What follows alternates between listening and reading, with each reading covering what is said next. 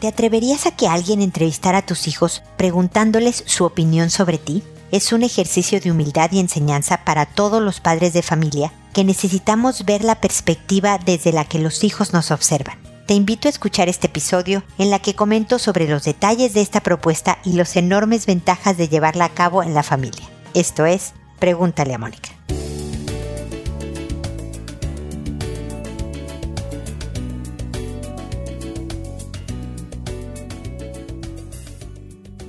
Bienvenidos amigos una vez más a Pregúntale a Mónica. Soy Mónica Bulnes de Lara como siempre, feliz de encontrarme con ustedes en este espacio que siempre busca encontrar maneras de aprender cosas nuevas, acercar nuestras relaciones con los que más queremos, en este caso los hijos. Y un buen ejercicio, creo yo, para vernos desde otros ojos es pedirle a alguien un familiar, un amigo cercano, debe de ser alguien de absolutamente nuestras confianzas, que no como un interrogatorio policíaco desde luego, ni como algo molesto o que cause ansiedades y, susto o preocupación, sino como que en medio de una convivencia. Por eso decía yo que puede ser tu hermana, tu hermano, que invite a tus hijos a su casa, una amiga, bla, bla, bla. Y les empiece a preguntar sobre ti, sobre su papá, sobre su mamá, sobre el estilo de cómo son, mientras colorean, mientras juegan algún juego de mesa, como algo muy casual y sin importancia. Y mientras le hacen una pregunta de, oye, yo, yo soy muy bromista y tu papá es bromista, ¿no? Así como que no quiere la cosa. Y luego habla sobre el calor que hizo hoy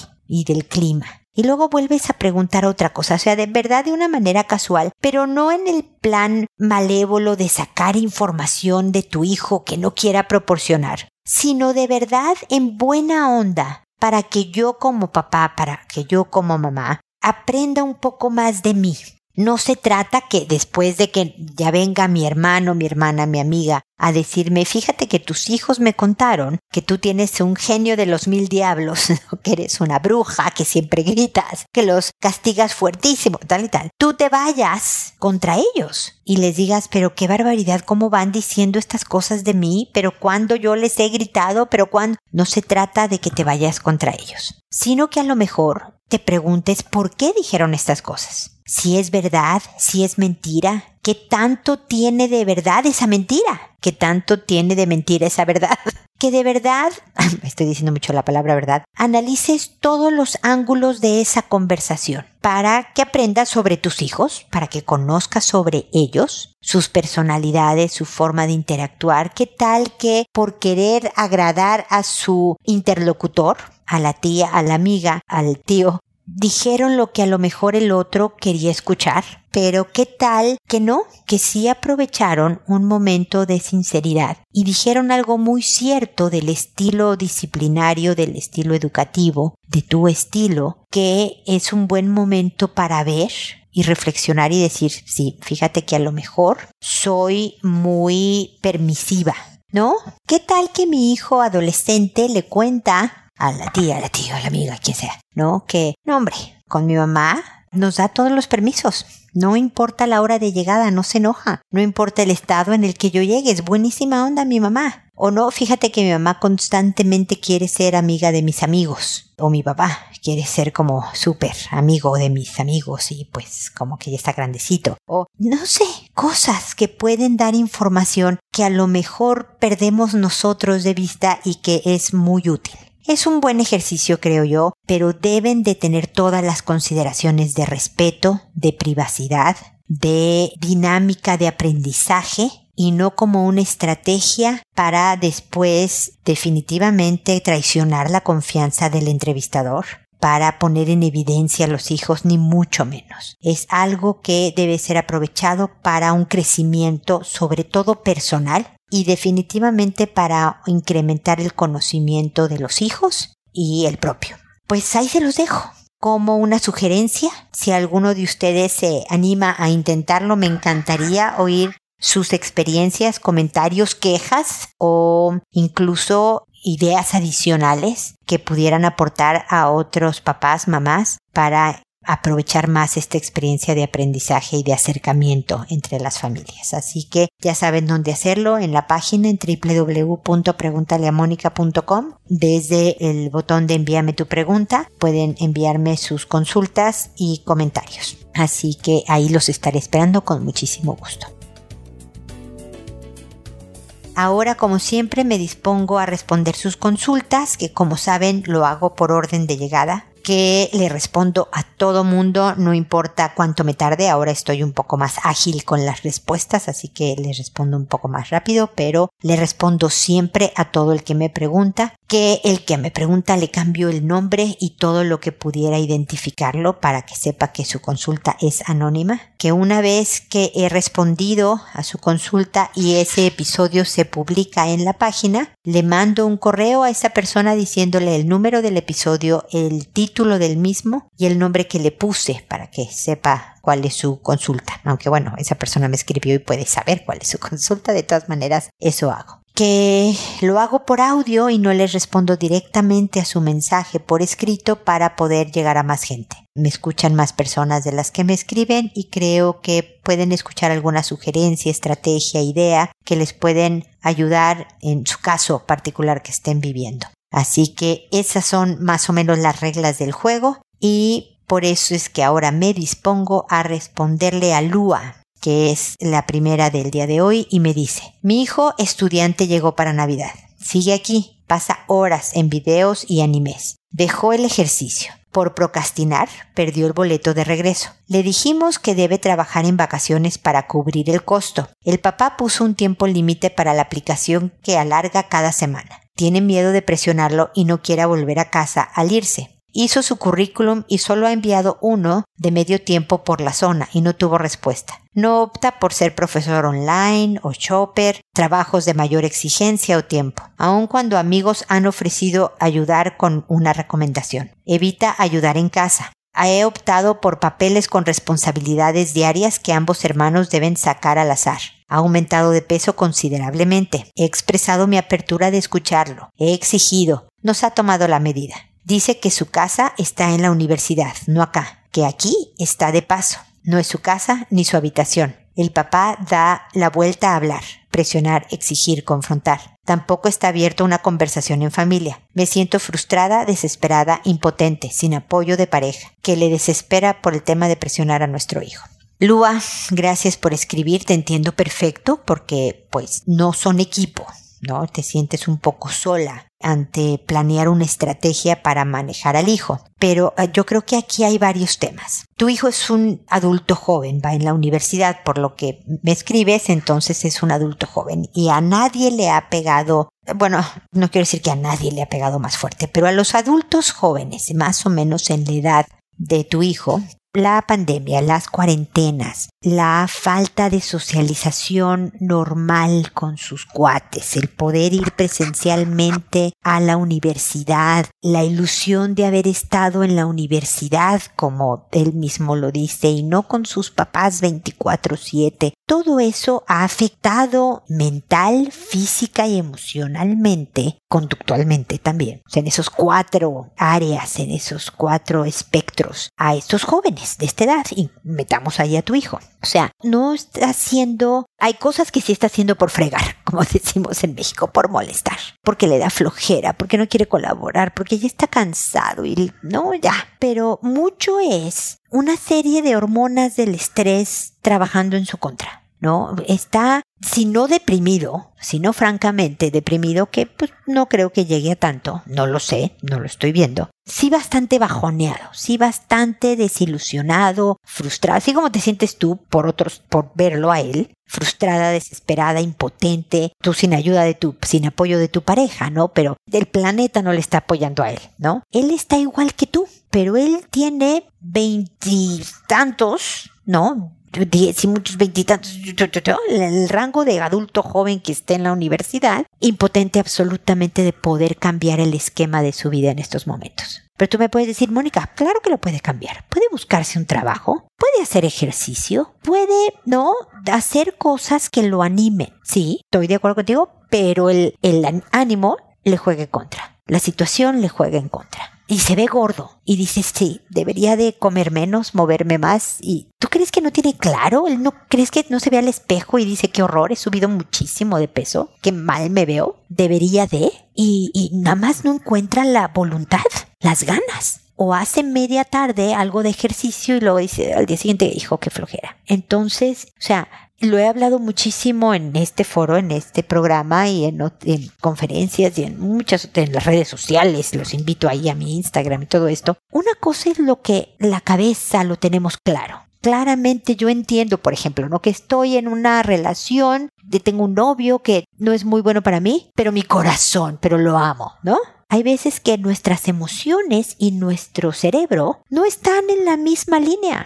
Él entiende que debería de, pero sus emociones no están en sintonía. Y por lo tanto, pues las estrategias son de otra manera. Por otro lado, ese es una arista, ¿no? El, estado emocional de tu hijo, que se explica muchísimo por todo este contexto de una pandemia que ha durado año y medio y nos juega absolutamente en contra.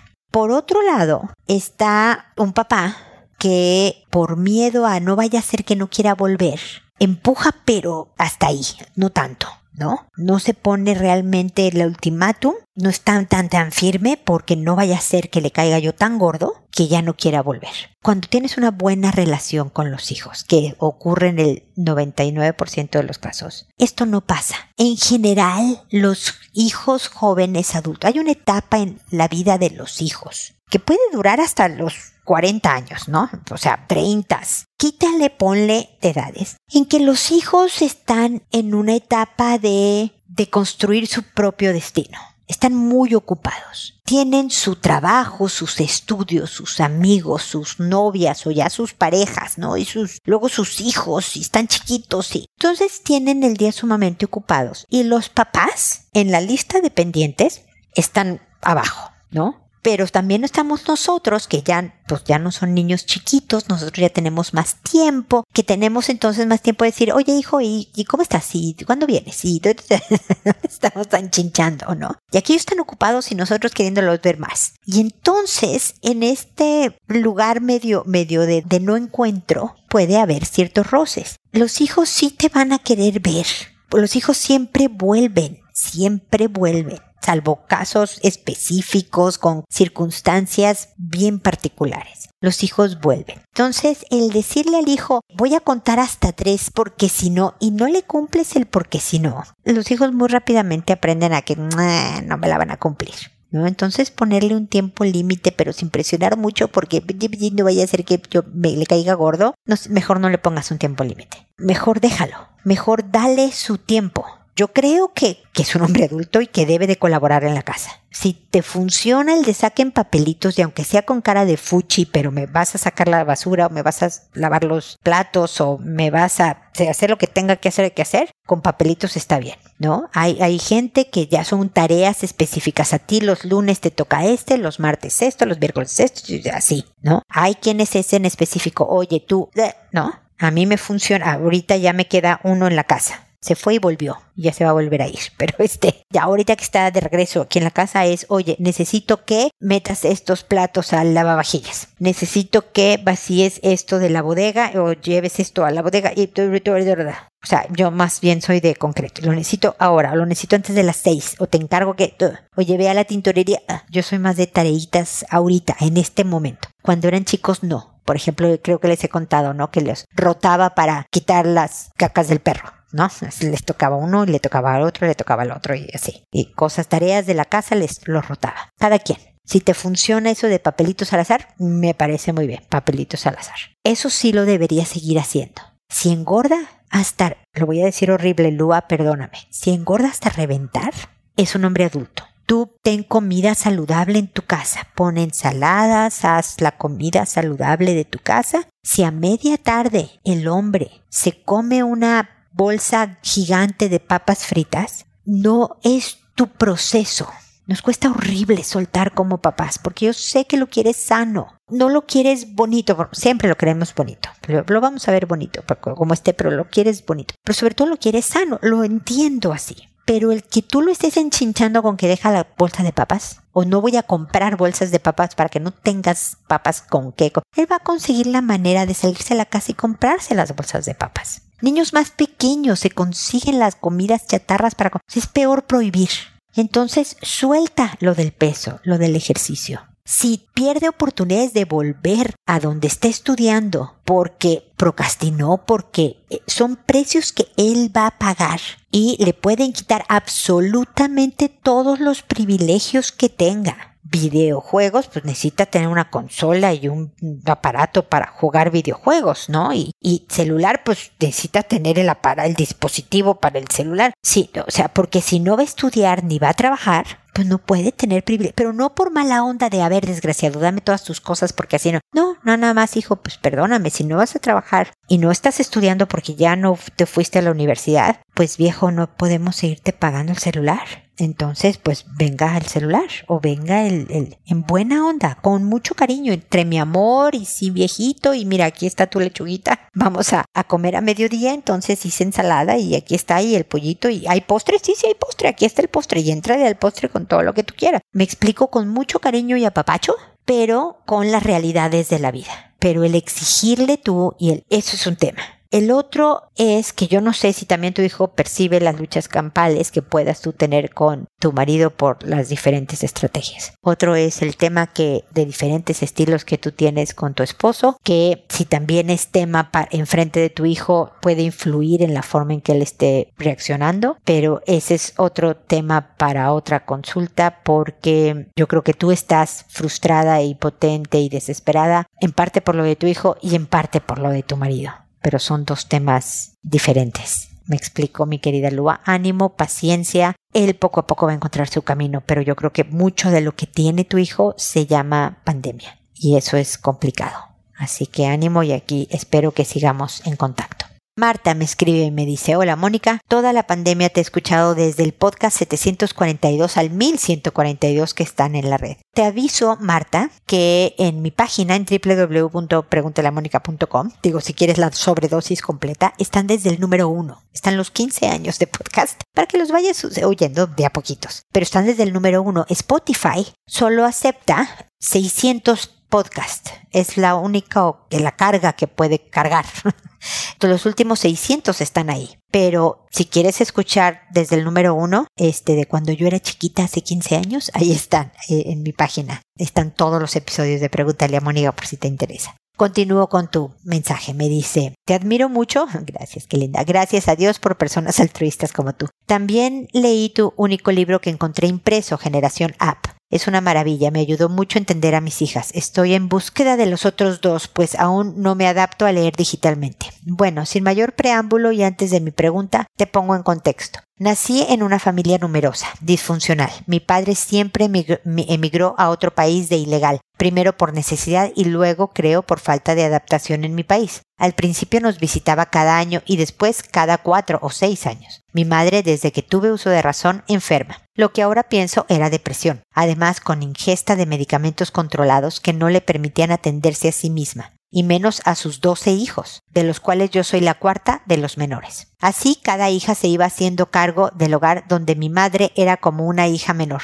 aunque recuerdo con mucho gusto que en ocasiones sí nos atendía, era muy limpia y guisaba muy rico, pero lloraba mucho. A mis doce años llegó mi turno, pues tres de mis hermanas se fueron del hogar. Nos adaptamos hasta que un día mi madre se fue a alcanzar a mi padre junto con una hermana. Nos quedamos solo siete hermanos. Fue difícil, pero creo que éramos felices. Había reglas y estábamos organizados en los quehaceres domésticos. Estudié y al igual que dos hermanas más, cruzamos una carrera profesional. A mis 17 años logré realizar mis prácticas con un ingreso mínimo y a los 21 me titulé y mi trabajo me permitió hacerme cargo económicamente de la familia. A mis 25 años llegaron mis padres. Todo se volvió un caos. Peleaban mucho, al parecer porque mi madre encontró a mi papá con otra señora. Decidí casarme al año siguiente. Después de una relación de noviazgo tradicional de seis años, todo iba bien, hasta que a los cinco años y un año de edad de mi hija única, comprobé una infidelidad de mi entonces esposo. Me mudé dejándole mi casa pues no quiso irse del hogar. Nos reconciliamos y él se mudó a mi nueva casa, donde luego sospeché de una y otra y otra infidelidad, hasta que acogí a mi padre viudo y enfermo a mi hogar y contraté una sobrina casada para que se hiciera cargo de él mientras yo trabajaba. Empecé a sentir desconfianza de ellos por cosas que advertía, pero eso me generaba culpa hasta que le comprobé al año fallecido de mi padre. Tramité el divorcio y después de dos años que no quiso irse del hogar, aún con orden judicial, muy muy cansada, me salí junto con mis hijas. Y fue hasta después de cuatro años por tanta trampa legal de su parte, se declaró disuelto el matrimonio. Mi exmarido no fue buen esposo, menos buen padre, no colaboraba en el hogar, no era buen proveedor, muy colérico y sumamente egoísta. Pregunta. ¿Por qué si soy una mujer fuerte, independiente, autosuficiente, emprendedora y consciente de la relación tóxica, me quedé tanto tiempo? Ayuda, por favor. Mi querida Marta, pues muy interesante tu caso. Lo primero es que te agradezco que me hayas escuchado con tanto tiempo y estés leyendo mis libros, te lo agradezco mucho. Y qué impresión de vida. Yo te sugeriría que a lo mejor como pasatiempo escribas tus memorias, a lo mejor, a lo mejor como una historia novelada, si hablaras como de tercera persona, con un personaje ficticio pero medio basado en hechos reales, ya sabes, como una película, porque creo que tienes mucho que contar, tu vida me parece impresionante y efectivamente qué fortaleza, qué resiliencia, qué autosuficiencia, qué emprendedora, qué, qué bárbara, ¿no? Porque de tan pequeña saliste adelante haciéndote cargo de una familia. No, no, no, no, qué barbaridad. Pero me dices, a ver, yo haciendo todo lo que hice y aprendiendo todo lo que aprendí y, y, y luego me cargo con este hombre y me tardé tantos años en zafarme de, de todo esto, ¿no? ¿Por qué? Mira, los seres humanos somos muy curiosos y nos acostumbramos a las cosas más extrañas de la vida. Y una de las cosas que nos acostumbramos también es a la disfunción. Y tú me lo dices muy al principio de tu mensaje. Tú vivías en una familia pues disfuncional y tóxica.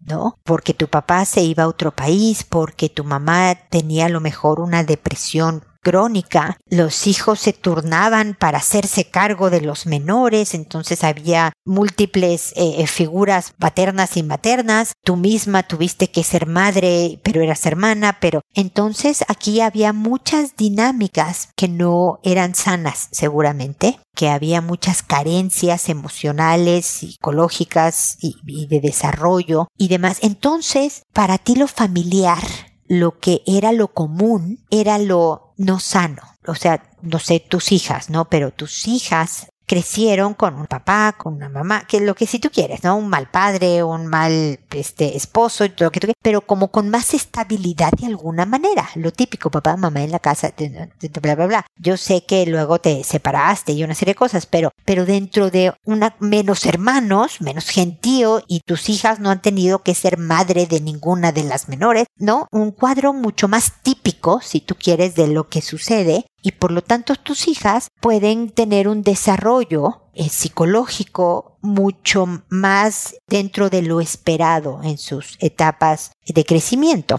cosa que seguramente no pasó contigo ni con muchos de tus hermanos. Y entonces me dices tú, ¿por qué me quedé tanto tiempo? Pues a lo mejor, porque de, a lo mejor, ¿eh? no te conozco a ti, ni a tu ex, ni a tu familia, ni, ni el contexto familiar con detalles. Todo esto es a base de un mensaje y apenas estamos hablando tú y yo. Pero es muy posible que tu psique se sintiera como en ascuas, como, como aquí estoy cómoda, como que estoy acostumbrada a vivir entre bombazos y entonces aquí hay bombas, estoy bien, ¿no? Si alguna vez viste la película Náufrago, y de hecho hay muchas películas que hacen este tipo de, escenas, ¿no? Después de que el náufrago este, que es Tom Hanks, ¿no? Se cae el avión y llega a una isla desierta y vive cinco años ahí y dormí en una cueva y bla, bla, bla, logra salir de la cueva, lo rescatan y de entrada lo llevan a un hotel.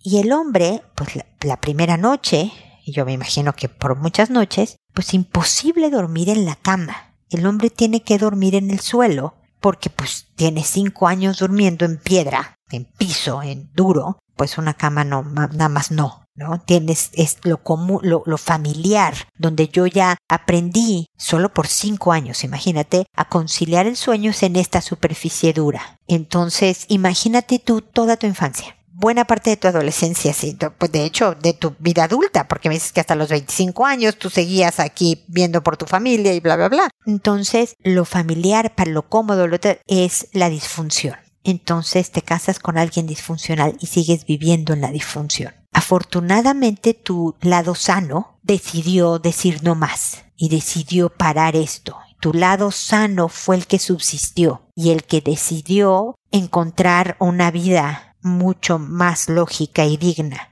y parar los patrones de conducta repetitivos, la perpetuidad de la insalubridad de una vida disfuncional y tóxica. Y saliste de esto. Esa es mi teoría, mi querida este, Marta. Espero que te haga sentido. Coméntame qué opinas y espero que sigamos en contacto. Luego está Naira, que me dice, Mónica, muchas gracias. El año pasado, cuando por la pandemia nos mandaron para la casa de la oficina, comencé a hacerle una cruz a cada día que pasaba en el calendario, pensando que teníamos un día menos sin pandemia. Llevo la cuenta. Hasta ahora llevamos 471 días y o 68 semanas de la pandemia. No he tenido grandes problemas, gracias a Dios, y la pregunta es, ¿será mejor no llevar la cuenta, dejar pasar los días sin tacharlos o no influye mucho eso? Muchísimas gracias y saludos cordiales. Me parece buenísima tu consulta, mi querida Naira, porque a veces hacemos cosas que creemos que es una buena actividad. Pues me entretiene, me no llevo estadística del tema. Llevamos 500 días, ¿no? De pandemia o de encierro. A lo mejor no de encierro porque pues, depende de donde tú vivas, pues tienes cuarentena obligatoria o no, pero desde que nos dijimos estábamos en pandemia hasta ahorita van tantos días. Y tú dices, pues a lo mejor ni me afecta pero te voy a dar mi punto de vista. Yo creo que promueve el poner nuestra atención, el que tu cerebro se enfoque en algo que no construye. Llevamos tantos días en algo que vemos como una amenaza, una pandemia, un virus que contagia, un, virus que tiene una potencialidad de enfermarte y matarte, que nos ha encerrado en cuarentenas, que detuvo la economía, que frenó al mundo, que bla, bla, bla, bla, bla. El marcar cuántos días llevamos en esto es enfocarte en esa perspectiva hacia lo negativo. Si llevas la estadística hacia lo positivo, hacia, no sé, ya empecé a salir, cuántos días llevo saliendo, o hacia algo que más bien construya, cuenta eso. Algo que le ayude a tu cerebro a generar estas hormonas de, de, del bienestar. Hablaba desde mi primer consulta con Lua de cómo su hijo ha sido impactado por hormonas del estrés, por prolongado impacto en el organismo de las hormonas del estrés. Y parece, porque cuando estamos estresados y nos duele la cabeza, sabemos, ah, mira, traigo migraña por estrés, clarísimo. Pero cuando es tan prolongado y que llevo, fíjate que no tengo ganas de levantarme y digo, ay, qué flojo. ¿Sabes qué? Qué floja estoy que no tengo voluntad para y no es flojera, es pandemia también. Esta desmotivación, este aplanamiento motivacional, esta falta de energía, esta desconcentración, este juicio eh, afectado, esta memoria deficiente, todas estas cosas, bueno, calambres musculares, infecciones de la piel, no les quiero contar la cantidad de consecuencias, de efectos secundarios que ha tenido las hormonas del estrés en el organismo por efectos prolongados. Entonces, mi sugerencia, mi querida Naira, es un enfoque hacia algo que construya. Yo creo que el número, aunque es interesante, te hace voltear hacia el encierro, hacia la pandemia, hacia lo negativo. Por lo tanto, mi sugerencia, tú puedes hacer lo que se te pegue la gana, es que dejes de contar. Así que, bueno, ya me contarás qué decidiste. Muchísimas gracias por haberme consultado. Seguimos en contacto.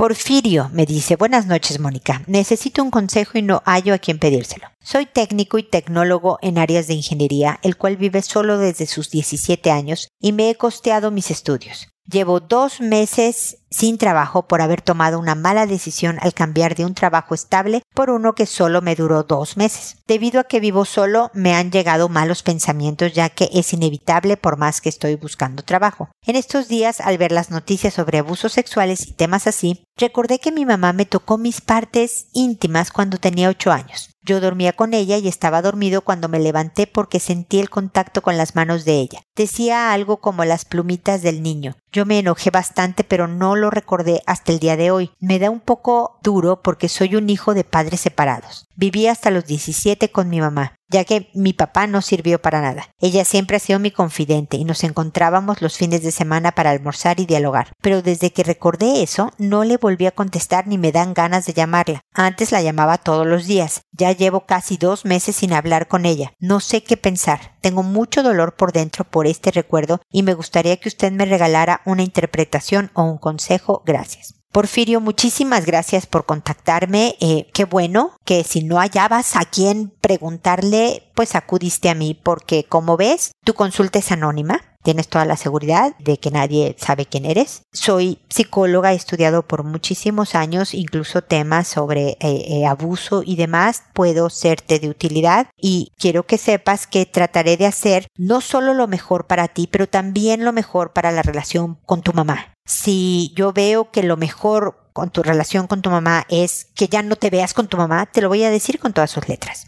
Pero en este caso, déjame te doy contexto lo primero que deseo es que pronto encuentres trabajo. Da mucho coraje, da mucho enojo. En México decimos coraje cuando da molestia, no sé de dónde seas tú, pero da mucho enojo. El que tú cambies un trabajo por algo que se veía mejor y no funcione y al ratito ya te quedaste sin este otro trabajo. Pero hay veces que estos tropezones luego se resuelven bien y encuentres pronto otro trabajo. Ánimo y paciencia que pronto algo saldrá. Estoy segura de eso, eres joven y algo saldrá de eso. Así que ánimo. Luego, lo que tú recordaste es un recuerdo específico. Me hablas de una sola ocasión. No me hablas, eh, a lo mejor porque te faltó escribirme más. Y esa es la pregunta que yo te podría tener. Si tú me dices, mira, una vez yo me desperté y mi mamá me estaba tocando, ¿qué es lo que me dices? Yo estaba dormido, me tocó mis partes íntimas, me decía esto de las plumitas del niño y entonces ahora yo estoy muy enojada y no quiero hablar con ella. La verdad es que creo que se vale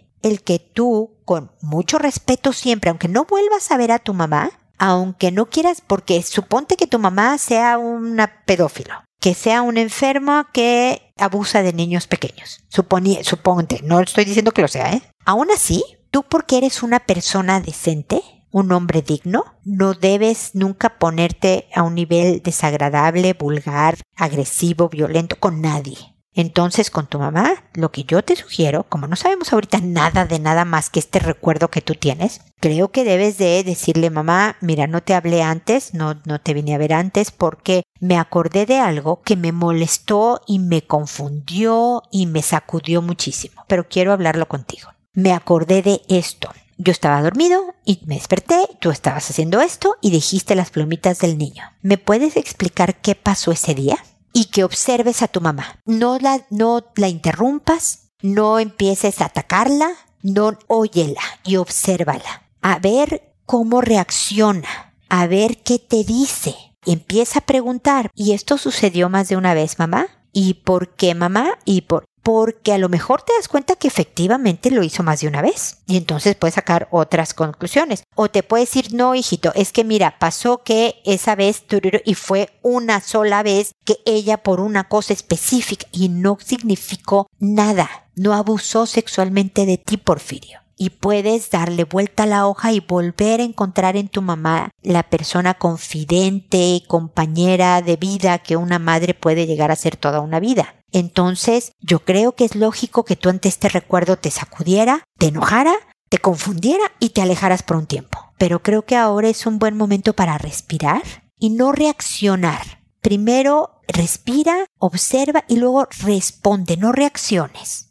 Primero responde y oye y observa a tu mamá. Y a lo mejor en esa reunión tú le dices, a ver mamá, me voy a ir ahora, gracias por esta información, me voy a ir porque tengo que procesar lo que me dijiste. No es que hijito, espérame porque yo que te quiero, gracias mamá, te agradezco tu cariño, pero me voy a ir porque necesito pensarlo, reflexionarlo y todo esto y luego vemos. Porque es información bien importante que necesitas sopesar y no volver a reaccionar y enojarte, pero ¿cómo es posible que tú estás reaccionando y necesito que respondas, no que reacciones? Entonces, esa es mi sugerencia, Porfirio, porque creo que antes de romper algo tan importante como es la relación de una madre, creo que es válido dar una oportunidad de investigar más los detalles para tomar la decisión de si definitivamente me tengo que distanciar porque esto es algo muy serio o no. Esto es una cosa específica que sucedió por este contexto y podemos seguir juntos adelante. Espero que te sirvan mis comentarios. Sigamos en contacto, Porfirio, ya sabes dónde encontrarme. Así que, de verdad, te repito, espero que sigamos en contacto. Y espero, amigos, que nos volvamos a encontrar en un episodio más de Pregúntale a Mónica. Y recuerda, siempre decide ser amable. Hasta pronto.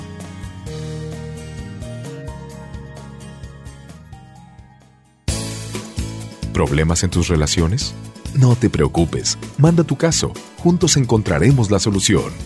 www.preguntaleamónica.com Recuerda que tu familia es lo más importante.